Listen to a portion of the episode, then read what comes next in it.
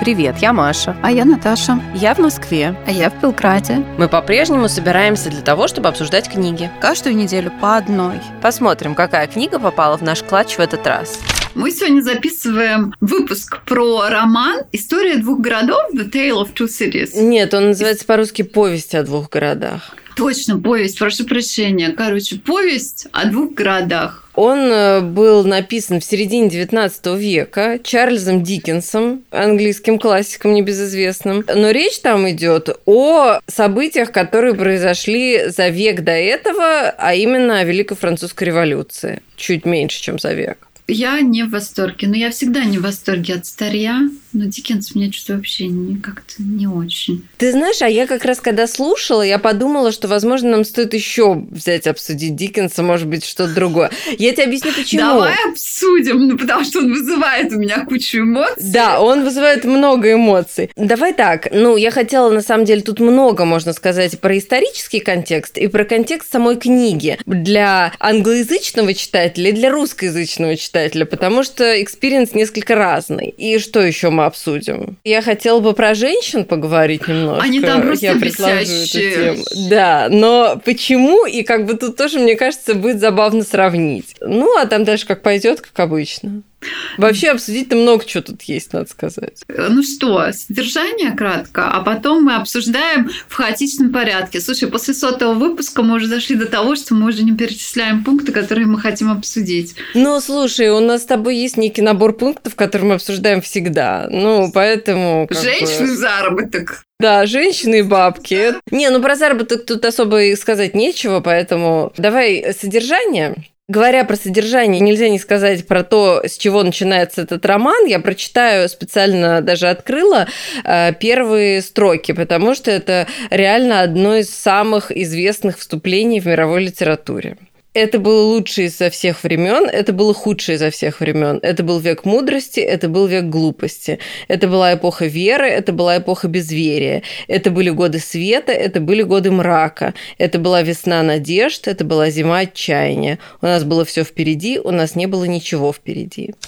Это роман о Великой Французской революции. Ну, вернее так, он происходит во время Великой Французской революции. Естественно, он на людях. Э, Главные герои просто живут в эту эпоху. Главные герои все почти французы, но живут они все в Англии. Главная героиня в начале совсем юная девушка, которую зовут Люси Монет. Она живет в Англии, несмотря на то, что по рождению она француженка, у нее мать англичанка была, а отец француз. Оба они погибли, как она считает, но в самом начале романа выясняется, что ее отец на самом деле не погиб, а был заключен в Бастилии. И 18 лет провел в тюрьме, она с ним не знакома, потому что его посадили в тюрьму до того, как она родилась. И выясняется, что он жив, и вот она едет во Францию, чтобы с ним встретиться. Там она с ним встречается, забирает его с собой в Англию, они э, начинают жить в Англии, он потихоньку, ну, он был в таком полусумасшедшем состоянии, он потихоньку приходит в себя, вроде как все у них хорошо. Потом они знакомятся с еще одним э, французом, это молодой человек, его зовут Чарльз Дарни. Они с ним знакомятся во время суда, потому что он тоже француз, который живет в Англии, его обвиняют в шпионаже, а уже начинается эта заварушка с Великой Французской революцией, и там уже, в общем, политическая обстановка достаточно неблагоприятная. Его обвиняют в шпионаже, а они с ним э, случайно знакомы, потому что когда она со своим отцом возвращался из Франции, они там встретились по дороге, неважно. В общем, их привлекают в качестве свидетелей, его в итоге оправдывают, очень интересно, интересным способом, потому что выясняется, что один из его адвокатов против него свидетельствует шпион, который говорит, что он его где-то там видел. Я не буду вдаваться в подробности, просто эта подробность важна. Значит, э, шпион говорит, что он его где-то там видел, и один из помощников его адвоката за него вступается и просит свидетеля сравнить этого э, человека с собой. И выясняется, что они очень сильно похожи. Вот этот адвокат и обвиняемый. Обвиняемого зовут Чарльз Дарни, адвоката зовут Сидни Картон. Выясняется, что они между собой очень похожи, таким образом показания свидетелей дискредитируются, потому что, может быть, он видел Дарни, а может быть, он видел Картона, и как бы получается, что его показаниям нельзя верить. В общем, благодаря этому Чарльза Дарни оправдывают, между ним и э, семьей Монет завязывается знакомство благодаря этому, Люси в него влюбляется, он влюбляется в Люси, они женятся, у них все прекрасно, все замечательно, и потом, ну, поскольку он француз по рождению, он получает письмо, а он француз по рождению, но свое имя он скрывает, открывает, и это имя знает, э, Люси даже его не знает, его знает только э, доктор Манет, ее отец, которому он открывает тайну своего происхождения в день свадьбы. Но а, отец запрещает ему раскрывать эту тайну Люси. И, в общем, ему приходит письмо от его бывшего слуги, которого во время французской революции там посадили в тюрьму, и, в общем, он просит о помощи. И Чарльз Дарни совершенно идиотический поступок, э, потому что выясняется по ходу дела, что он вообще дворянин по происхождению, но и он, в общем, отправляется в эту совершенно безумную французскую республику, которая еще утопает э, в революционной горячке и крови. И, в общем, он отправляется в Париж, чтобы спасти своего старого слугу. Естественно, его тут же хватают, сажают в тюрьму. Жена с отцом приезжают его спасать, э, тусят там полтора года, пытаясь его там вытащить из тюрьмы. В итоге неимоверными усилиями вытаскивают, но как только они вытаскивают, его сажают заново, потому что, опять же, против него там показания шпиона. И его собираются казнить. И уже никакой надежды нет, но его, опять же, спасает Сидни Картон, который, как мы помним, на него похож, и который всю жизнь безответно влюблен в Люси Монет. И он меняется с ним в тюрьме местами и идет на гильотину вместо него. А Чарльз Дарни вместе со своей женой, вместе с отцом своей жены счастливо отправляется обратно в Англию, где и доживает свой счастливый век. Это я рассказала очень коротко, я специально рассказала очень коротко, потому что там еще огромное количество действующих лиц, персонажей, то есть это такая достаточно многофигурная композиция, такое историческое полотно, на котором есть и французы, и революционеры, э, англичане, и слуги, и, в общем, много-много-много кто, и много второстепенных линий у этого сюжета, но я как бы вот постаралась рассказать только самое главное, потому что иначе мы будем сидеть туда завтра. Этот роман на самом деле является самым популярным романом Чарльза Диккенса. Там продано какое-то, ну, помрачительное количество экземпляров, и он гораздо популярнее, чем Дэвид Копперфильд, чем всякие там большие надежды, чем Николас Никльби, даже чем Пиквикский клуб. В общем, он очень популярный. А российский читатель его знает намного хуже. Объясню почему. Потому что в советское время его не издавали. Они издавали его потому, что там очень плохо написано про французских революционеров и французскую революцию, которая у нас как бы в советской историографии и в целом в советской культуре считалось, что французская революция – это очень круто. Чарльз Диккенс описывает э, революцию ну, там как бы такой контекст, что вначале ты симпатизируешь этим революционерам, которые свергают жесточайших вот этих вот аристократов, угнетателей, да, аристократов, да. угнетателей, которые с ними обращаются как э, вообще не как с людьми, а как с какими-то животными бессловесными. И там приведено несколько сцен таких очень э, ярких, когда понятно, что было за что их свергать, да, и, и подвергать всяким гонениям и казням и так далее.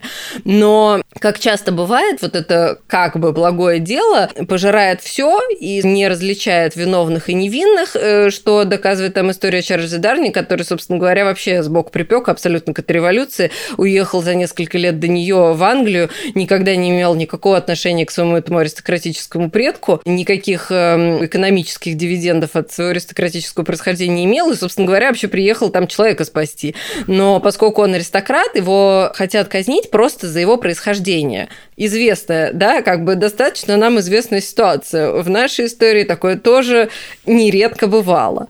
Ну вот, а потом, после того, как они перемололи всех виновных и невинных, они как бы берутся за своих, и там это тоже очень четко написано, что после того, как, ну, там описываются несколько революционеров таких ярких, и там в конце написано, что потом как бы гильотина придет и за ними.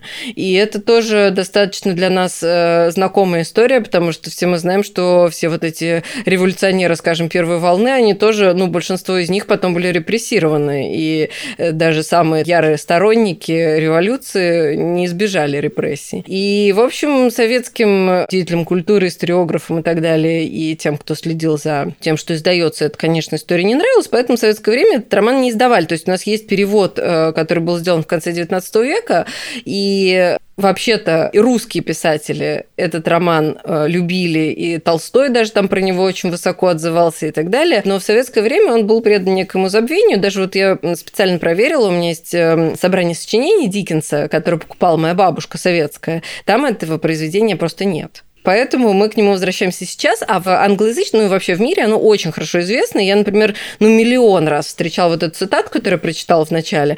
Я ее в куче современных романов встречала, включая, блин, какие-нибудь «Сумерки» и там еще кучу всяких других книг, где реально это очень часто используется, и Сидни Картон вообще, ну, герой по популярности такой же, как Евгений Онегин и Печорин, и он на них отчасти похож. То есть это такой очень известный романтический образ.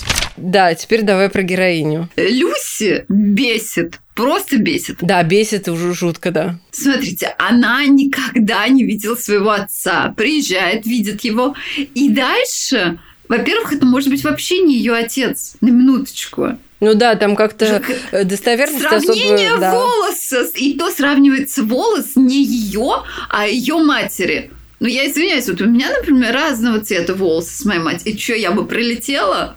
Ну, тогда ДНК не было, поэтому как бы вот таким образом устанавливали отцовство, что, ну, типа, вроде он. Вроде. Дальше она, значит, вот эта 17-летняя девушка. Во-первых, у меня вопрос, откуда у нее бабки? Ну, ладно, неважно, что она там живет, я так до конца и не поняла.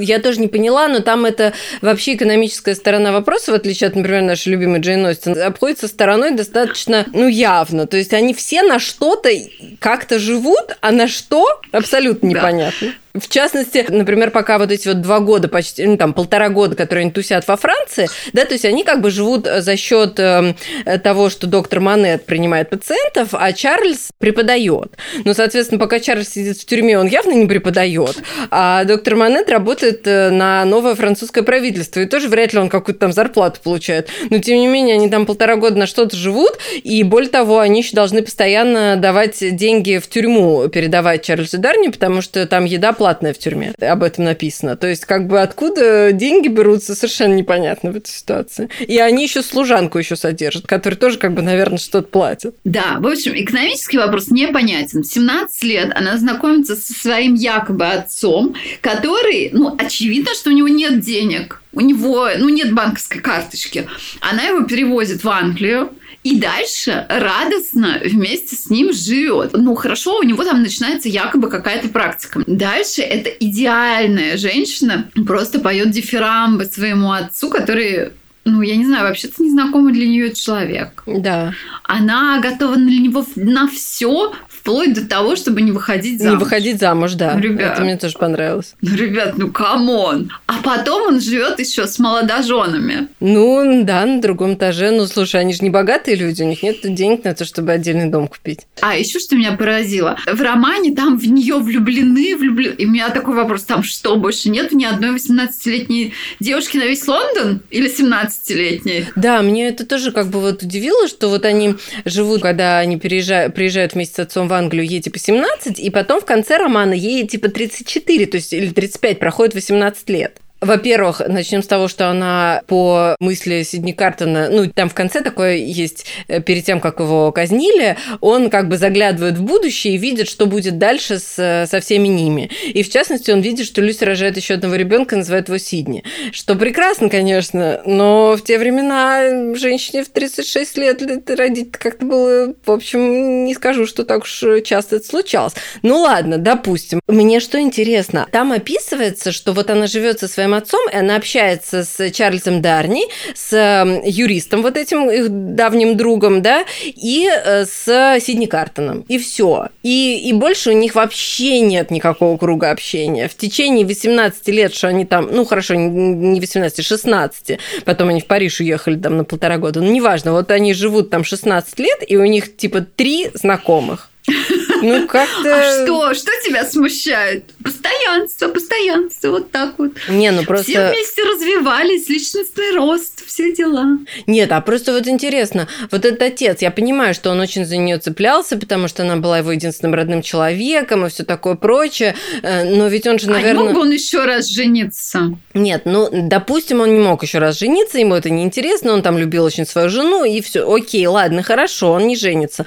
Но ведь он же, наверное, предполагал, что его дочь, молодая девушка, должна в какой-то момент выйти замуж, или он предполагал, что она всю жизнь будет с ним жить. Ну, то есть то, что она встретила Чарльза Дарни, это как бы, ну, чисто случайность. потому что вот их в суд вызвали. А так он как бы не делает ни малейших а попыток ее как-то в свет вывести, э, завести какой-то круг знакомств, чтобы она там с кем-то общалась. То есть, не, не надо. Мы будем общаться с тремя людьми всю нашу жизнь, и все. Да, одному что? 60, другой пьяница, и вот третий только единственный, э, к счастью, оказался не пьяница. И то идиот какой-то, потому как он себя вел. Так, давай перейдем к тому, а зачем читать Чарльза Диккенса? Да нет, на самом деле, я честно скажу, у нас с тобой, я так понимаю, тут мнение не совсем сходится. Я с огромным удовольствием читала, потому что, да, надо принять, да, что как бы роман, конечно, очень сентиментальный, он очень эмоциональный. Я даже рискну немножечко сравнить с Достоевским, честно скажу, потому что там есть какие-то моменты, когда это просто вот оголенные эмоции какие-то постоянно. И ты немножечко от накала страстей периодически, ну, не то чтобы устаешь, но на грань. Ну, не, это не Достоевский, нет. Но немножечко в некоторых местах напоминает. И как бы уже хочется сказать, ну, ребят, ну давайте как-то чуть менее экзальтированно будем как-то общаться. Но, несмотря на это, мне все равно очень понравилось, потому что во-первых, все равно интересный сюжет, все равно он захватывающий. Ты, я как бы мне было вообще э, интересно следить, да, и узнать, чем там дело закончится.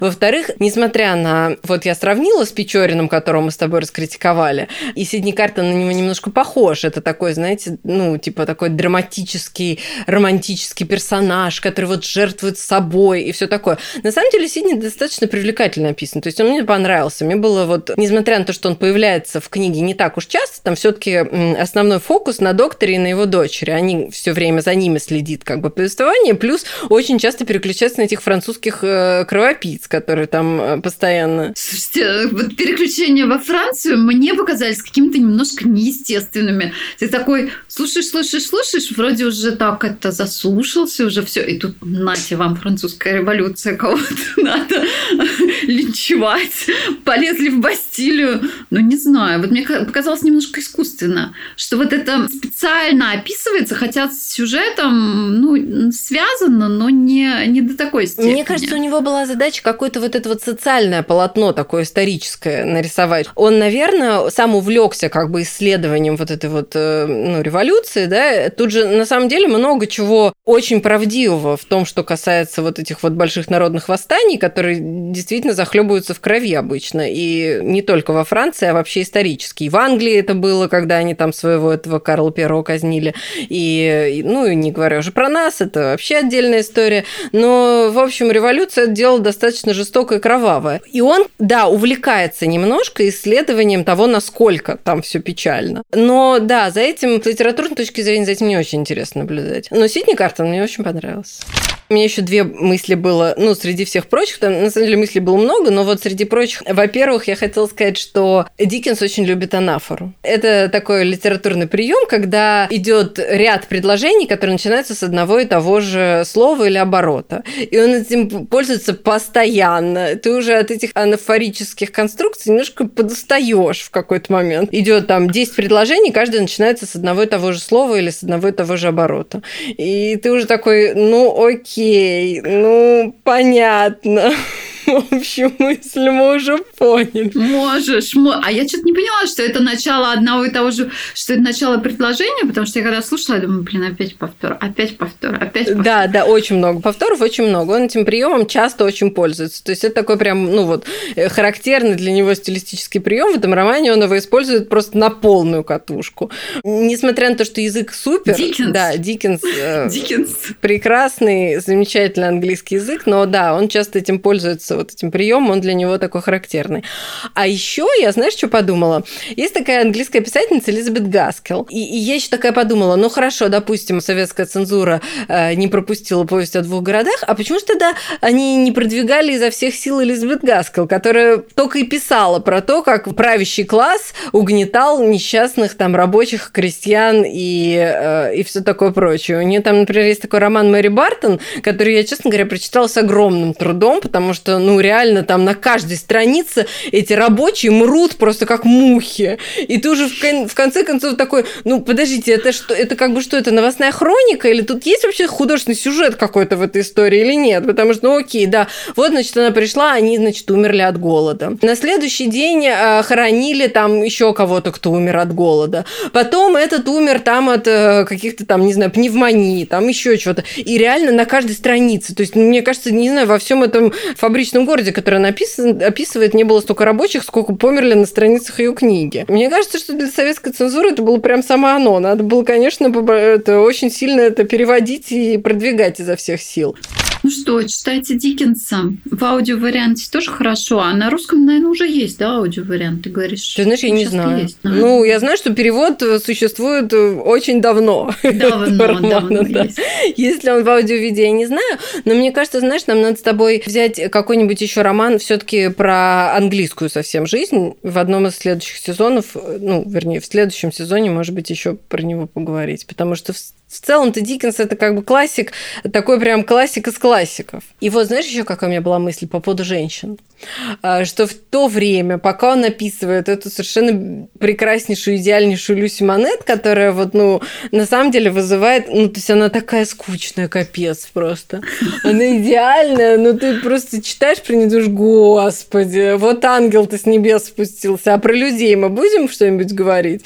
Я к тому, что в это же самое время Шарлотта Бронте пишет пишет про Джейн Эйр, которая... Тоже немножко иде... слишком идеально. Нет, но она идеальна, но она... это по-другому. Она пишет про права женщин, она пишет про то, что женщины имеют право, как и мужчины, наслаждаться жизнью и хотеть какого-то экшена и движений, и работы, и каких-то там, в общем, всего. И в это же время Люси Монет, ну окей, по сюжету романа она, конечно, живет раньше, чем Джейн Эйр, да, потому что Джейн Эйр все-таки в середине 19 века. Но книга-то это тоже написана в середине 19 века. И вот э, вся из себя идеальная Люси Монет живет в своем крошечном домике в конце улицы, где-то там в Сохо, где никто никогда не бывает, и полная тишь гладь Божьей благодати, и вот у нее там только муж и папа и ребенок, и все, и больше ей ничего не надо вообще в этой жизни, она больше вот все. Идеальная женщина, 9 платьев, больше ничего не надо надо. Да. Все всю жизнь их носит, и все. В то же время, что Диккенс пишет это, Шарлотта Бронте пишет Джейн Эйр. То есть все таки были и другие женщины, не только Люси Монет. Да, я говорю «Девять платьев», потому что у меня какое-то такое воспоминание, где-то читала, что, в принципе, где-нибудь в XIX веке в среднем было девять снарядов на всю жизнь. Вот ты знаешь, меня вот этот вопрос всегда интересует. Я надо почитать про это и узнать, потому что мне все время это интересно. Химчистки не было. Ну, естественно, там слуги чистили как-то платье. Но не очень был запах, не очень. Нет, ну то есть, скорее всего, платье, оно же, ну то есть, поскольку они там слоями одевались, я думаю, что это верхнее платье, например, в котором на улицу выходили, там под ним еще было там куча всяких сорочек и всего такого прочего, что как бы менялось и стиралось. А вот это платье, которое, ну вот футляр сверху, он, да, он мог, в общем, довольно долго служить. Не как у нас. Ой, что-то у меня треники вытянулись на коленях, пойду новую куплю. Те тогда и в трениках-то не могли мечтать ходить. Нет, нет, треников не было. Читаете Диккенса? Да, в любом случае. Скоро Новый год. Поэтому Диккенс под Новый год вообще хорошо. Ну, у него есть там эта вот рождественская история, там и все дела. В общем, там есть что почитать. Спасибо, что дослушали до конца. Подписывайтесь на наш телеграм-канал, который тоже называется «Книжный клатч». Ждем вас на следующей неделе.